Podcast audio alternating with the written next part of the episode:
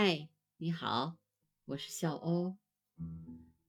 全球大流行、气候危机、政治动荡、社会暴力，出现在新闻头条上的内容很难让人乐观，而我们也从未像现在这样迫切需要希望。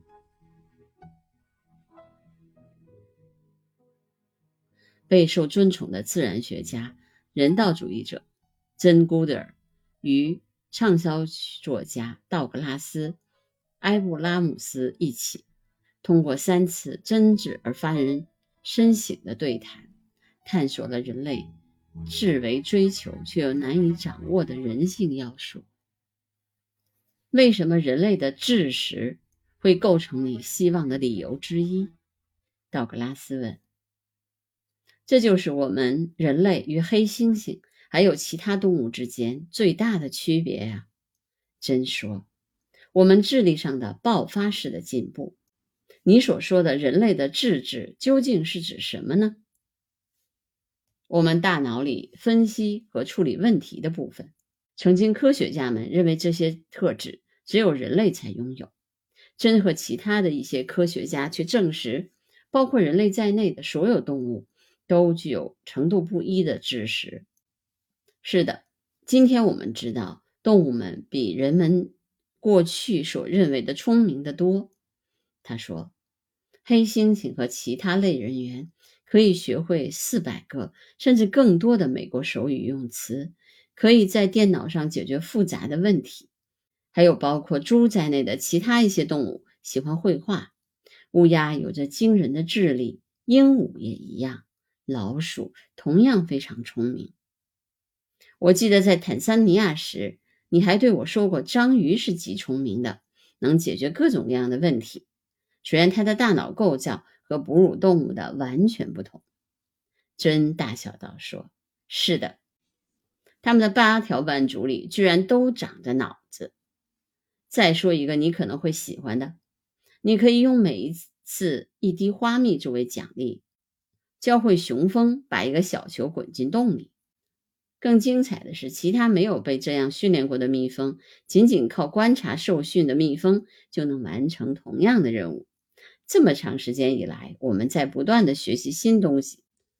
我也总是和我的学生讲，研究动物智识是一件多么奇妙的事情。那么，在我们的智识里，是什么让我们区别于其他的动物呢？道格拉斯问道。虽然黑猩猩。与我们人类最接近的生物，能够在各种智力测试中拿到特别好的成绩，但最聪明的黑猩猩也没法设计出装载机器人的火箭，让机器人按照设计好的程序在火星这颗红色的星球的表面巡游，拍摄照片供地球上的科学家展开研究。人类做到了这么多不可思议的事情。我是说，想想伽利略。里奥纳多·达芬奇、林奈、达尔文，还有牛顿和他的苹果。想想金字塔和其他伟大的建筑，还有我们的艺术和音乐。真停顿了一会儿，道格拉斯又想到人类一个又一个的人物，他们提出的那些理论，建造的那些宏大屋宇，都是在完全没有我们今天的精密工具可用，也没有办法像现在这样查阅、积累。下来的既往的知识的情况下完成的，这打破了道格拉斯的沉思。而且，Dog，你知道吗？每次看到天上的满月时，我总能体会到我在一九六九年那历史性的一天体会到的同样的敬畏感和新奇感。就在那天，尼尔·阿姆斯特朗成了第一个在月球上行走的人，巴斯·奥尔德林紧随其后。我失存着，人类真的走到那上面去了呀！我在讲演的时候总是跟人们说，下次看向月亮的时候，试着找找那份敬畏之情，不要把它当做理所当然。所以，的确是这样。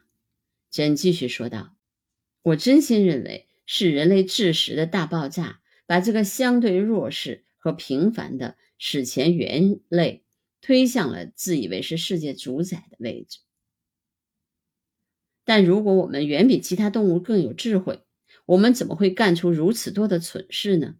道格拉斯问道。啊，真说，这就是为什么我更倾向于用“智性”这个词，而不是“智慧”。一种有智慧的动物应该知道，不能破坏自己唯一的家园。但是我们已经这样做很久了。当然，有一些确实是非常有智慧的，但是还有很多人并不是这样。我们给自己贴上了智人的标签，有智慧的人。但不幸的是，今日的世界是缺乏智慧的。但是我们是聪明而有创造力的，道格拉斯说：“对我们人类非常聪明，非常有创造力，就像所有的灵长类和其他动物一样。”我们充满好奇心，我们的好奇加上我们的智力，给我们自身带来了各个领域的许多伟大发现。因为我们喜欢去了解事物是怎样运作的，为什么那样运作，从而不断的拓宽认知的世界。那你认为是什么导致了这种不同？道格拉斯问。为什么人类的大脑比黑猩猩进化的更快一些？语言，真回答道。他似乎预料到了我会问这样的问题。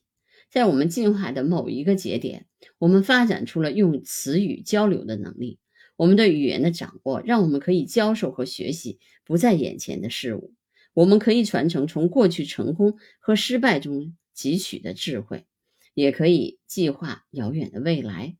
更重要的是，我们可以把有不同背景、不同知识的人聚集到一块儿去讨论问题。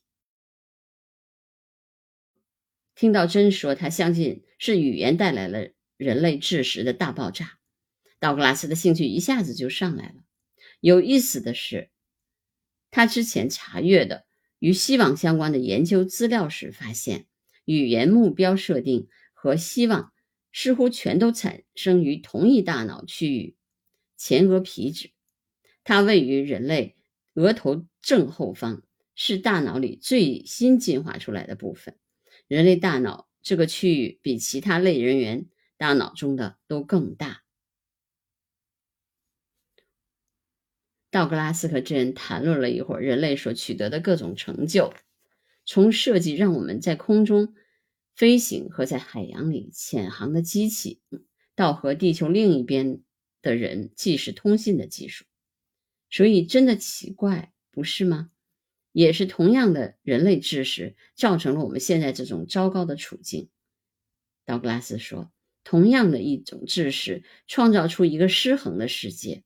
有人会认为人类的知识是进化史上最大的错误，一个正在危及这个星球所有生命的错误。”是的，我们确实把事情弄得很糟。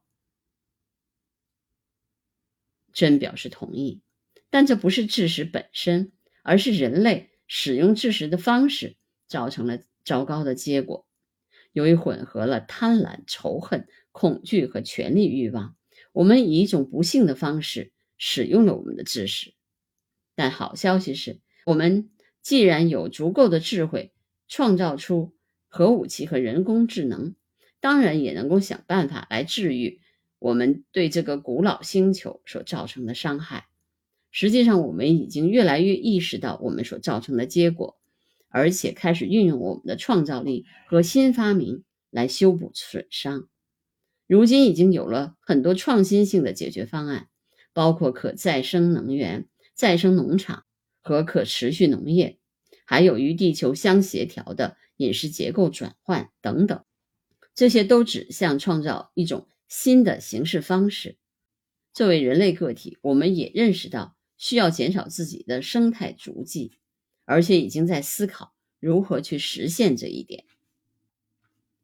这么说来，智识本身无所谓好坏，一切取决于我们人类选择如何运用它，把这个世界变得更好，还是将其毁灭。